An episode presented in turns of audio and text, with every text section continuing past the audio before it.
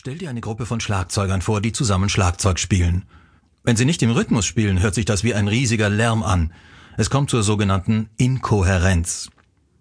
Sind nun in dieser Gruppe ein paar richtig gute Schlagzeuger, die gemeinsam einen Rhythmus erzeugen, werden diese nach und nach die anderen Schlagzeuger automatisch mit in den Rhythmus ziehen und damit wieder eine Kohärenz erzeugen.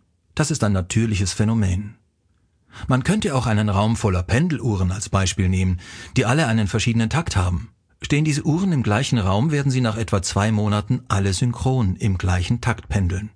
Bei Menschen kann man das Gleiche beobachten. Es ist bekannt, dass zum Beispiel Studentinnen, die zusammen in einem Studentenwohnheim leben, nach einer Weile denselben Menstruationszyklus haben.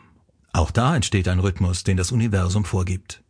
Wenn Krankheit immer auf einer niedrigen Frequenz beruht und wir unsere Frequenz immer weiter herunterfahren, dann wird der Körper langsam zerfallen.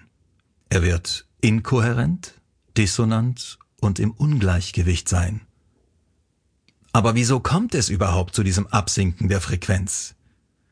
Wenn wir gestresst sind, dann leben wir im Überlebensmodus. Der bewirkt nach einer Weile eine inkohärente Signatur in den Gehirnwellen. Die Gehirnwellen arbeiten dann nicht zusammen, wie die guten Schlagzeuger in dem Beispiel von vorhin. Diese inkohärente Signatur sendet dann ein inkohärentes Signal an das Nervensystem wodurch eine arrhythmische, also eine unrhythmische oder asynchrone Botschaft an die Körpersysteme gesendet wird, an das Verdauungssystem oder an das Immunsystem. Das hat dann eine Absenkung der Frequenz zur Folge.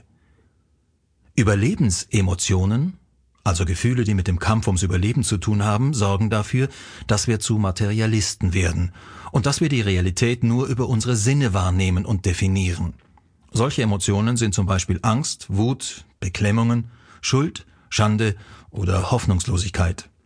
Sie verringern die Frequenz des Körpers kontinuierlich, denn jedes Mal, wenn wir diese primitiven Systeme aktivieren, verbrauchen wir Energie. Der kurzfristige Effekt davon ist, dass der Körper sich immer wieder neu kalibrieren und seine Energiereserven auffüllen muss. Die langfristige Folge dieser Emotionen ist ein Absaugen der Energie aus dem Feld um uns herum. Und das bringt uns mehr in die Materie. Unser vorrangiger Seinszustand sollte aber ein schöpferischer Zustand sein, in dem wir den Körper loslassen können, wo wir auch Menschen, Dinge, Probleme und sogar die Zeit vergessen können. Dann können wir uns Energie zunutze machen, um damit das Schicksal zu lenken. Im Überlebensmodus zu leben bedeutet, dass langfristig Energie aus dem Feld abgezogen wird und der Körper dadurch mehr zu Materie und weniger zur Energie wird. Inkohärente, also uneinheitliche Signale im Gehirn bewirken inkohärente Botschaften im Körper, wodurch der Körper seine Frequenz verringert. Und was zeichnet diesen Zustand aus? Mehr Materie und weniger Energie. Dadurch geraten harmonische Frequenzen aus dem Gleichgewicht und aus dem Rhythmus. Mit der Konsequenz, dass wir den thermodynamischen Gesetzen, den Materiegesetzen und den sogenannten Entropiegesetzen unterworfen sind.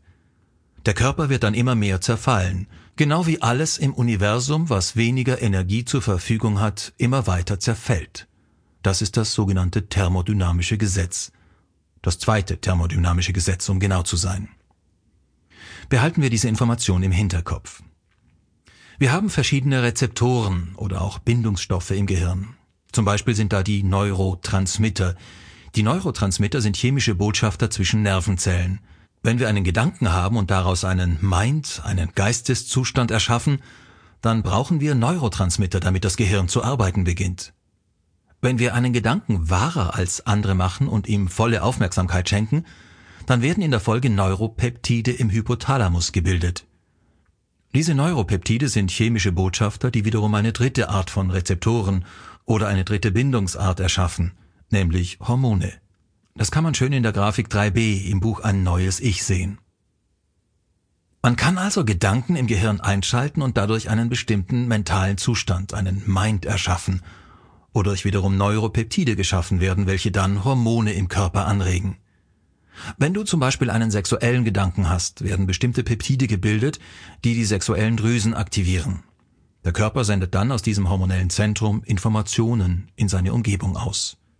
Oder wenn du dich schuldig fühlst oder wertlos, dann werden dadurch wiederum andere Neurotransmitter getriggert, die wiederum einen bestimmten mentalen Zustand, einen Mind erschaffen, durch den Neuropeptide